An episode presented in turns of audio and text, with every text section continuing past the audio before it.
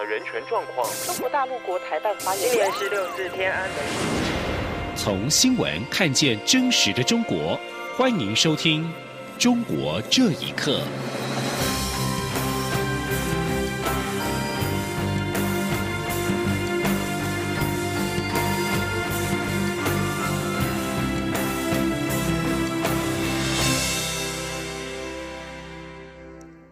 各位好，欢迎收听《中国这一刻》。为了因应港区国安法的冲击，陆委会今天表示，港区国安法无所不包。为了强化赴港澳通报机制，除了现行公务事由赴港澳需通报之外，未来私人事由赴港，像是探亲、旅游，各级机关宜进行内控，加强管理。请听记者王威婷的报道。陆委会十六号说明港区国安法实施后的立场与应应措施。由于港区国安法的内容可能会危害我方公务员人身自由与权益，陆委会表示将加强公务员赴港澳安全宣导。目前，行政院所属各机关公务员因公赴香港、澳门通报作业要点，规范公务事由赴港澳者的通报机制。未来内控范围将扩及公务员私人事由、旅游或探亲等，也要加强管理。陆委会副主委邱垂正说。那么，因为呃，国安法如果它呃可以说是无所不在、无所不包的这个管辖权啊，无论你是公务还是私人因素赴港，都有一样的风险，所以做好必要的风险的这种提醒，是我们陆委会的职责。陆委会指出，因应中共不断加强对港澳的渗透，政府也会针对涉中因素高的港澳人士及资金来台加强管理，将修订相关法规，维护国家安全及人民权益。陆委会主委陈明通在记者会上表示，这仅是初步预告，下一波就会公布具体做法。中央广播电台记者王威婷采访报道。港区国安法通过之后，美国总统川普十四号签署了香港自治法案，并且颁布行政命令，取消香港多项特别待遇。美国《纽约时报》也宣布不再以香港作为亚洲新闻中心，将数位新闻业务搬到韩国首尔。学者担忧，国际社会把香港视为中国一样之后，香港人的生活和学术交流都会受到冲击。请听以下的报道：美国总统川普十四号宣布签署行政命令。终止美国对香港的优惠待遇，并签署香港自治法案，反对北京实施香港国安法。新颁布的白宫行政命令包括取消给予香港特殊经贸、终止香港特区护照持有人的特殊待遇、废除美国和香港的引渡协定、停止部分教育交流专案、限制受管制物品出口到香港、为香港人提供难民配额等。一般香港人受到最大影响的是美国签证。以往香港人只要拿着香港特区护照，就可以免签进入一百六十九个国家或地区，到美国也可以申请十年期旅游签证。如今只能跟中国大陆一样拿到一年期美国旅游签证。香港时事评论员桑普认为，这项措施反映美国已经将香港视为中国一样。未来香港人要取美国签证只会难上加难。除了护照问题，行政命令还提到将终止美国与中国香港之间的学术交流计划。对此，香港中文大学政治与行政学系讲师李家翘在接受自由亚洲电台访问时表示唏嘘。他认为，不同国家或地区相互交流意见才是学术本质最核心的部分。他估计。英国、澳洲等西方国家或许会跟随美国的做法，李家翘说：“发展到今日，即係我諗對好多发展到今天，对很多西方国家来说，学术不仅是交流问题，更是关于科学技术的知识会否被人偷取。一旦西方国家有类似的怀疑，自然也会怀疑香港在当中的角色。”西方国家绝有可能会跟随美国的做法。此外，《纽约时报》宣布，中共当局近期通过的港区国安法为新闻机构的前景带来不确定性，因此决定把约三分之一的数位新闻记者迁至首尔。之前，《纽约时报》的驻港记者申请工作许可时遇到困难，以往这种情况在中国大陆很普遍，但在香港很少遇到。一些记者担忧。北京将以对中国大陆新闻传播媒体管控的方式打压香港不利于中国当局的言论。央广新闻整理报道。针对香港遭美国取消特殊待遇，是否会引发在港企业包括台商出走？台湾中经院学者今天指出，要看产业类型，但因难找到完美的替代方案，即便企业要出走，预料也是长期而缓慢的过程。记者谢嘉欣采访报道。为反制中国施行港区国安法，美国正式撤销香港特殊待遇。不少财经学者、工商界领袖都认为，台商转口贸易将受到影响。不过，中经院 WTO 及 RTA 中心副执行长李纯分析，取消特殊待遇后，香港与美国的贸易关系，包括关税及部分投资互动，就回归世贸组织规范的义务，影响不大。而对台商转口贸易冲击也非常有限，因为货物透过香港进入中国是不受影响。中国台商透过香港将货物销往美国，基于原产地认定的规范，这些货物仍算是中国制造的产品。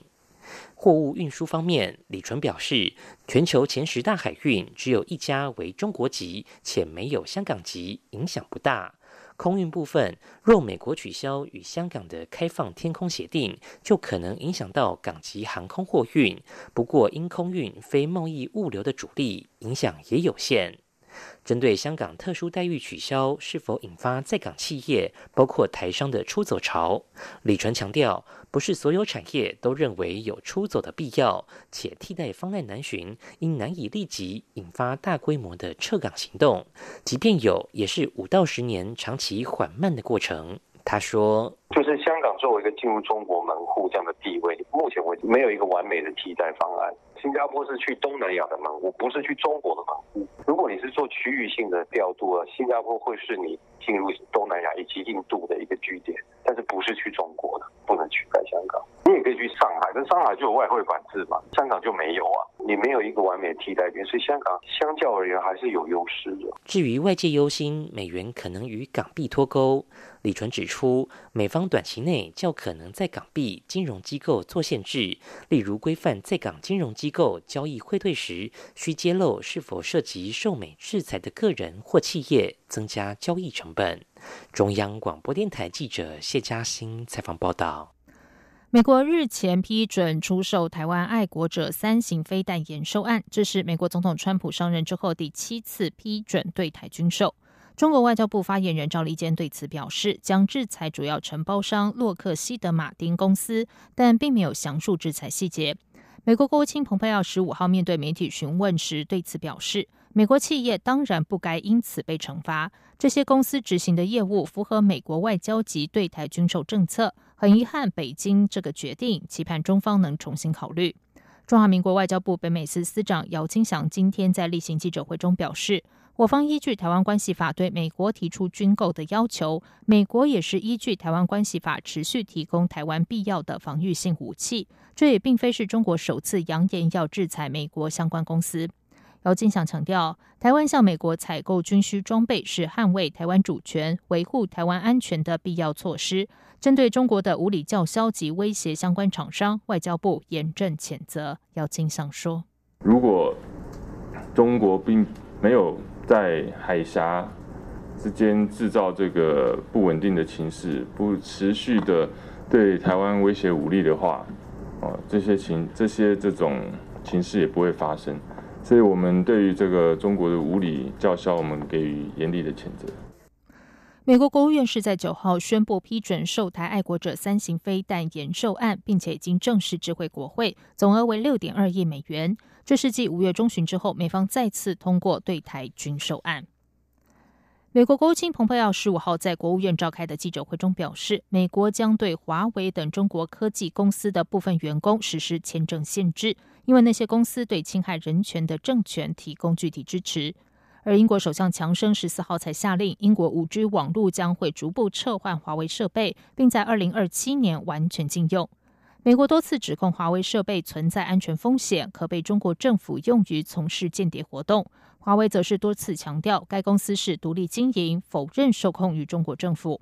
出于安全考虑，澳洲、纽西兰、日本、捷克也陆续对华为颁禁令。不过，德国、法国和意大利则是一直对华为保持暧昧的态度。法国方面甚至曾经发话说，不会受美国影响，将华为排除在该国五 G 网络供应商之外。此外，由于华为参与英国电信基础建设已经有二十年，英国宣布禁用华为设备，等同宣告双方多年的伙伴关系即将告终，也可能影响欧洲各国对华为的决策。中国商务部发言人高峰今天在记者会上表示，英国政府的决定严重违反世界贸易组织规则，北京政府将会采取必要措施，坚决维护中国企业的合法权益。接下来关心的是，过去曾经是捍卫中共民族主义的留美女硕士王然，二零一六年舍弃了美国绿卡回国，却因为父亲王永明案被迫害到几乎家破人亡。王永明案的多名律师并遭到内蒙古包头市公安非法骚扰，警方甚至试图查扣律师的代理费，被律师痛斥严重违法。请听以下的报道：三十岁的女硕士王然在美国留学八年之后。二零一六年，因为重病父亲的要求，放弃获得绿卡的机会，回到中国。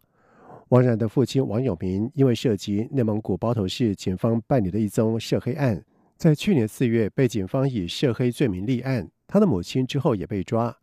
王然被迫以一人之力为父母四处的奔走。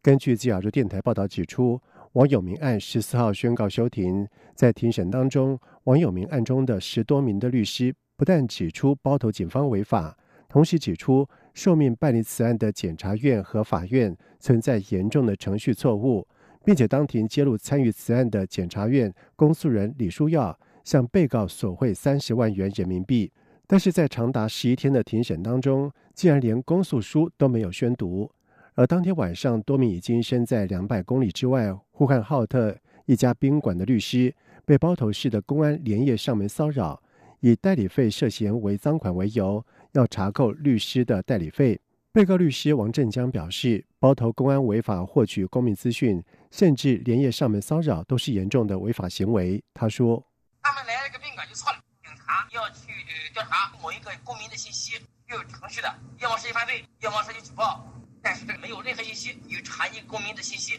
是违法的。第二个，你从包头到呼和浩特来也是违法的，不是你的管辖范围。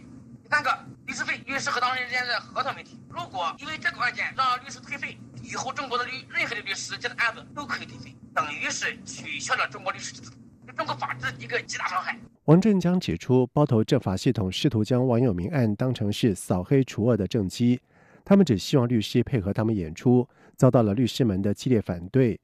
王然把在王永明案当中求助无门的经历写成文章，放在社交平台。表示自己曾经是一个爱国小粉红，却在回国之后遭到灭门式打压跟羞辱。但是文章仅贴出四个多小时就被删除。央广新闻整理报道：